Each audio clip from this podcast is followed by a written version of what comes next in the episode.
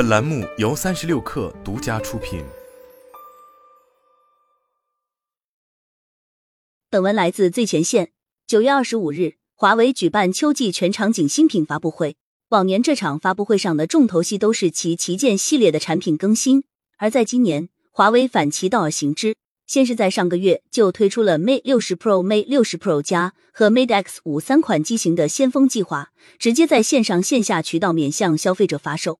而这次发布会之前，外界也对其是否真正在发布会上交代手机的具体参数，以及对其如何解决手机中的五 G 模块备战关心。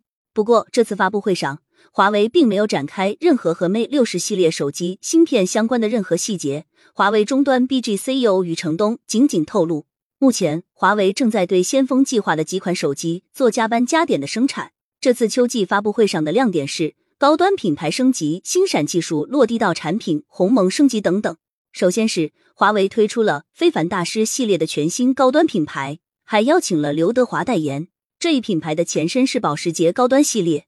此前，华为与保时捷合作，借鉴了这一品牌车型的设计，将这些经典范式复用到手机和手表等品类上。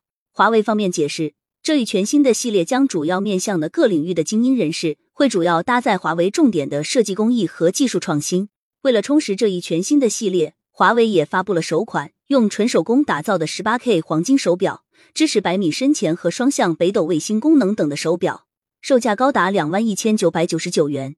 其次，这次全场景大会另一大亮点是，华为首次将其星闪技术下放到了硬件上。这次选择的是搭配着 MatePad Pro 使用的触控笔 M Pencil。星闪是一项华为和多家企业共同牵头的新一代近距离无线链接技术，耗时两年便完成。而这项技术最大的特点是功耗更低、连接速度更快、延迟更短、覆盖更广、组网更大等等。